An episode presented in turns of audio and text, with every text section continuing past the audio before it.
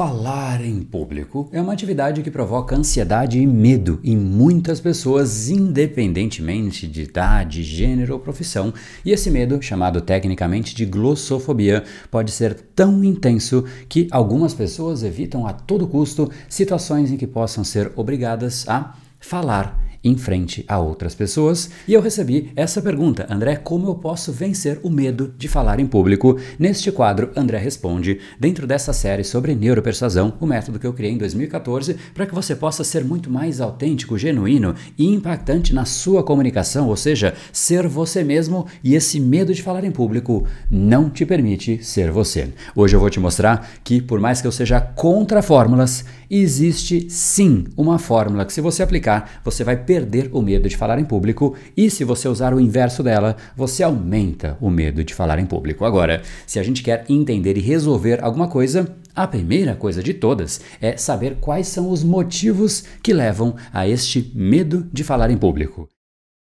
Um dos mais importantes é o medo de julgamento, que é uma das principais formas pelas quais as pessoas temem falar em público. É o medo de serem julgadas, o medo de cometer um erro, de se esquecer de algo que tem que ser dito ou simplesmente ser mal interpretado, que pode levar a sentimentos de vulnerabilidade. Por conta disso, a pessoa se fecha, fica com esse medo e trava para falar em público. Outro é experiências passadas, inúmeras experiências traumáticas anteriores, como por exemplo, você tinha que fazer um discurso discurso e você esqueceu. E aí você foi ridicularizado e você guarda isso dentro de você com um pesar gigantesco. Às vezes só você não foi bem recebido, mas isso está ancorado dentro de você de uma forma duradoura. Essas experiências criam uma experiência, uma expectativa negativa para futuras vezes que você for se apresentar. Outro elemento é o medo do desconhecido. Se alguém não está acostumado a falar em público ou não está familiarizado com aquele assunto, ou até com o público, ou ainda com o lugar que ele está falando, o medo do desconhecido pode sim ser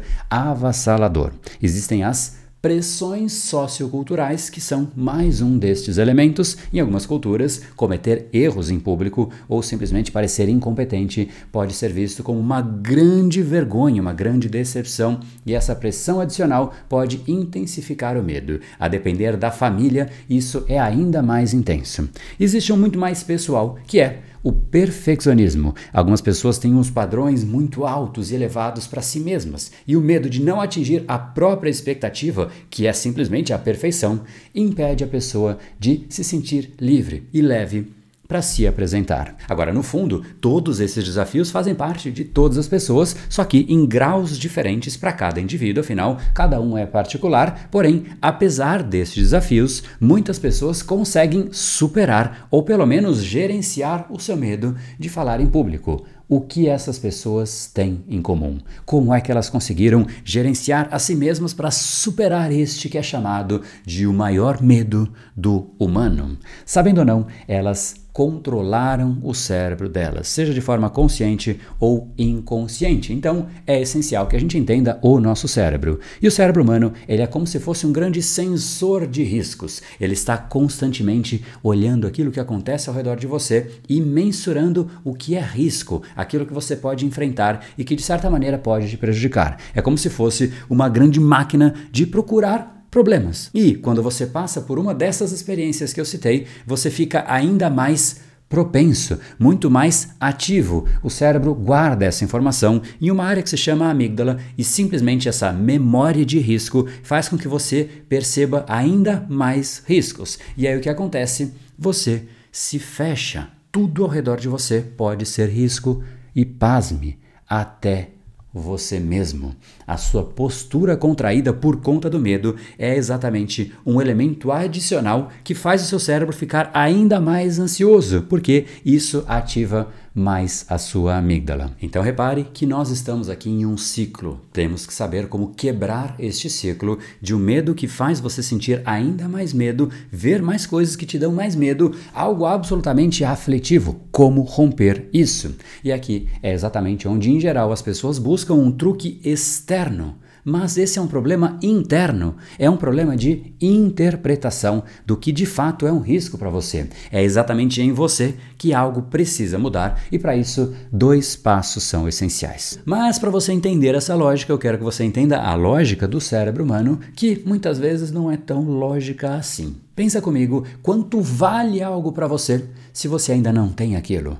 Você deseja muito algo e de repente você tem, e logo você dá menos valor àquilo. Assim que você perde, você volta a dar muito valor. É uma coisa meio esquisita isso, mas é mais ou menos assim que a gente faz, por isso que a sua avó costumava te dizer: "Meu netinho, dê valor enquanto você ainda tem, porque depois simplesmente é tarde demais". No fundo, é exatamente mais ou menos isso que nós fazemos. Quando a gente perde, a gente valoriza valoriza demais as coisas. Agora, o fato é que grita mais para o nosso cérebro aquilo que nós não temos. Então, é muito fácil pensar naquilo que você não tem, naquilo que você não sabe. Vale mais para você o que você não sabe frente ao que você sabe. O que você não consegue fazer vale mais e pesa mais para você do que aquilo que você consegue fazer pelos outros, consegue ajudar as outras pessoas. É exatamente aqui que isso precisa mudar. Esse é o item de número 1 um que a gente vai colocar numa equação.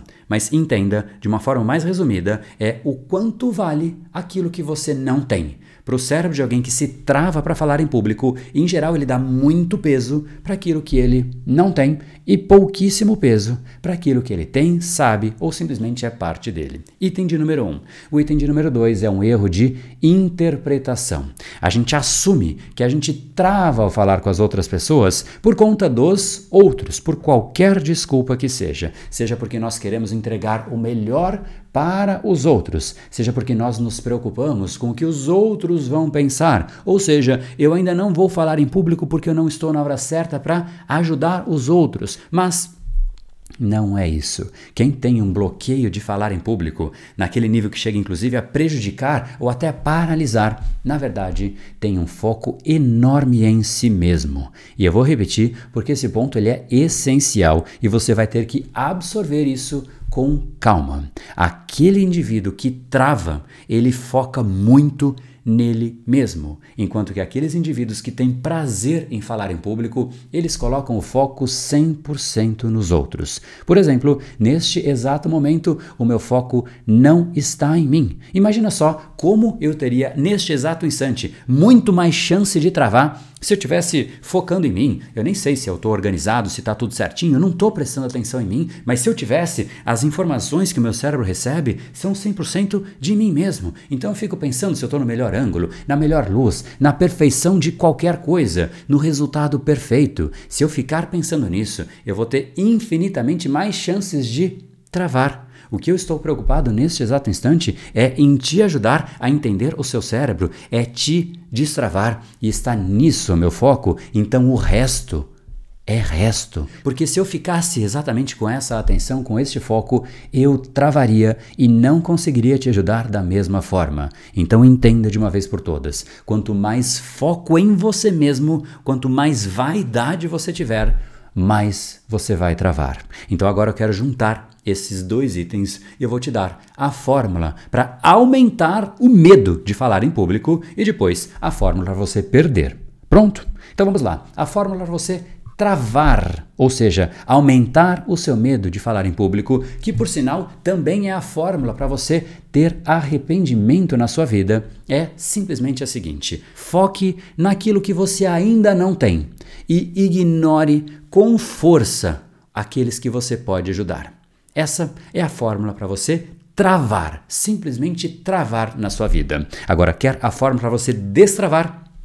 É o inverso dela. Foque naqueles que você pode ajudar e leve aquilo que você já tem em você, os recursos que você tem. Se você levar para quem você de fato pode ajudar, você simplesmente destrava, porque o seu foco está naquilo que você tem, naquilo que já é seu. Entregar o que nós temos é muito mais prazeroso. Quando você tem um presente para entregar para uma pessoa, isso te dá prazer, tanto quanto para a pessoa quando ela recebe, mas você sente prazer porque você tem o presente e você entrega. Se você vai para uma festa e fica pensando, poxa, eu não trouxe o presente, eu não tenho isso, você vai travar, vai sentir mal, incomodado e vai ficar simplesmente desconectado de você mesmo naquele naquele exato lugar. E é exatamente por focar naquilo que eu sei que aqui neste exato canal a gente tem milhares de vídeos, milhares de episódios de podcasts, dezenas de milhares de alunos. Eu só cheguei aonde eu cheguei porque eu foco naquilo que eu tenho e em quem eu posso ajudar com aquilo que eu tenho. Então, em resumo, o que você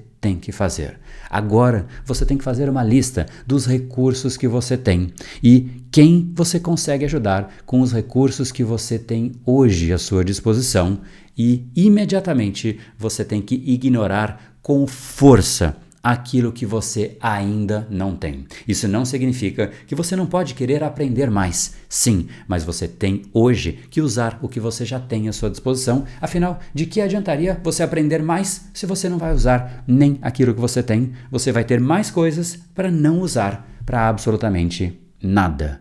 Foque no que você tem. Tem muita gente precisando de você.